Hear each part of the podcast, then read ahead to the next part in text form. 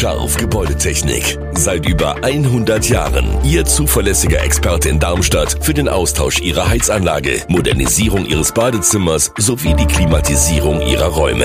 Erwarten Sie mehr von uns, als Sie es gewohnt sind. Scharf Gebäudetechnik.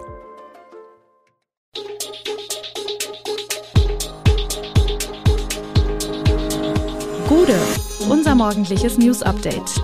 Das Wichtigste aus Südhessen für Sie im Überblick. Guten Morgen aus Darmstadt an diesem 8. Februar. Ärger um Vereinsgelände des FCA Darmstadt, Fastnachtsumzüge werden zur finanziellen Belastungsprobe und Personal in Arztpraxen streikt. Das und mehr hören Sie heute im Podcast.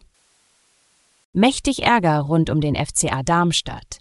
Die Stadt hat dem Aheiger Verein den Pachtvertrag gekündigt. Dieser soll das Gelände, das er von der Stadt Darmstadt gepachtet hat, illegal genutzt haben. Die Stadt hat dem FCA daher den Pachtvertrag entzogen, der Verein klagt aktuell dagegen. Was aber genau ist passiert? Das Darmstädter Immobilienmanagement teilt mit, dass vom Verein widerrechtlich rund 8400 Kubikmeter Bauschutt erst aufgeschüttet und danach auch auf dem Sportgelände verteilt worden sind. Betroffen von der Schuttablagerung seien vor allem Hartplatz und Kleinfeld. Eine gütliche Einigung in der Sache scheint ausgeschlossen, auch weil sich der Verein quergestellt und alles andere als kooperativ gezeigt habe, wie die Stadtverwaltung betont. Der widerrechtlich aufgeschüttete Bauschutt sollte im Rahmen der Kündigung des Pachtvertrages entfernt und das Grundstück in den ursprünglichen Zustand versetzt werden, heißt es da. Genau das sei nie passiert und deshalb sei schließlich die Kündigung zum Ende des Jahres 2023 ausgesprochen worden. Der Verein jedoch will das Pachtgelände nicht herausgeben, sodass die Stadt derzeit eine Räumungsklage vorbereitet. FCA-Vorsitzender Andreas Bergemann wollte sich auf Anfrage nicht zu dem Thema äußern. Man habe aber einen Anwalt eingeschaltet. Fastnachtsumzüge bringen einen großen organisatorischen Aufwand mit sich und werden immer teurer. Im Kreis Darmstadt-Dieburg belasten die steigenden Kosten unter anderem für Infrastruktur, Straßenabsperrungen und Sicherheitsmaßnahmen die Veranstalter. Günter Hüttich, Vorsitzender des Karnevalsvereins Dieburg, fordert daher ein Umdenken und betont die Notwendigkeit einer stärkeren Anerkennung und Unterstützung des Brauchtums und des Ehrenamtes durch die Gesellschaft und den Gesetzgeber.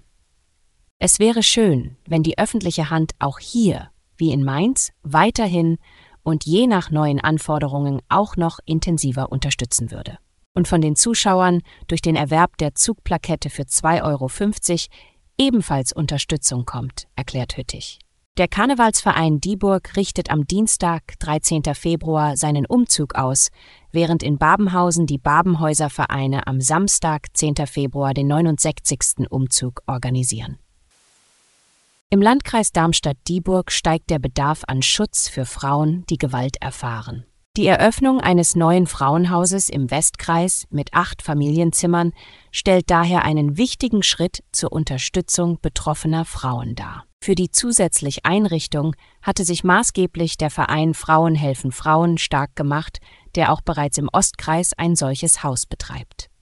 Somit kommen zu den bereits bestehenden zwölf Plätzen nun acht weitere mit einem inklusiven Konzept hinzu, denn auch beeinträchtigte oder pflegebedürftige Frauen haben nun die Möglichkeit, einen Schutzplatz zu finden. Die Zielmarke von einem Familienplatz im Frauenhaus pro 10.000 Einwohner, wie sie in der Istanbul-Konvention empfohlen wird, ist damit im Kreis Darmstadt-Dieburg aber noch nicht erreicht.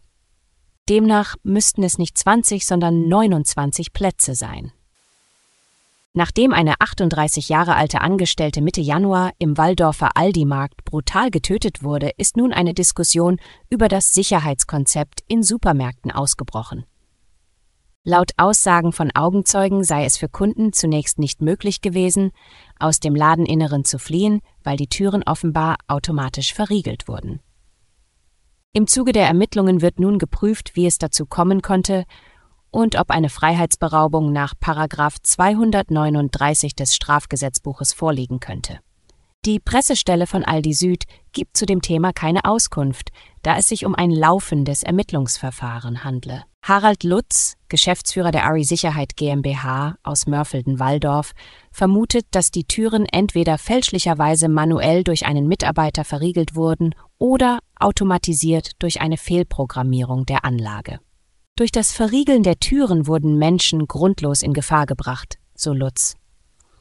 Seinen Angaben zufolge existieren jedoch für Einkaufsmärkte und andere Geschäfte keine verbindlichen Sicherheitsvorgaben im Hinblick auf die Gefahrenabwehr im Allgemeinen. Nachdem Ärzte und Apotheker in den vergangenen Monaten bereits mehrfach gestreikt haben, will am Donnerstag, 8. Februar, nun auch das Personal in den Arztpraxen die Arbeit niederlegen. Zum ersten Mal in seiner 60-jährigen Geschichte hat der Verband medizinischer Fachberufe VMF die bundesweit 330.000 medizinischen Fachangestellten, Arzthelferinnen und Auszubildende zu einem ganztägigen Warnstreik aufgerufen. Ziel ist es, den Druck auf die Arbeitgeberseite zu verstärken und grundlegende Verbesserungen beim Gehalt zu erreichen. Sowohl in Hessen als auch in Rheinland-Pfalz unterstützt der Hausärzteverband HFV die Forderungen des VMF. Während der Corona-Pandemie waren es unsere Teams, die an vorderster Linie alles dafür getan haben, dass kein Patient abgewiesen werden musste, sagt die HV-Vorsitzende Barbara Römer.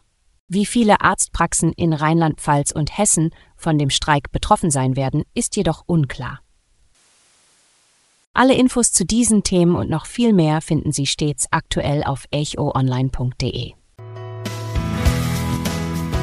Gute Südhessen ist eine Produktion der VAM von Allgemeiner Zeitung, Wiesbadener Kurier, Echo Online und Mittelhessen.de.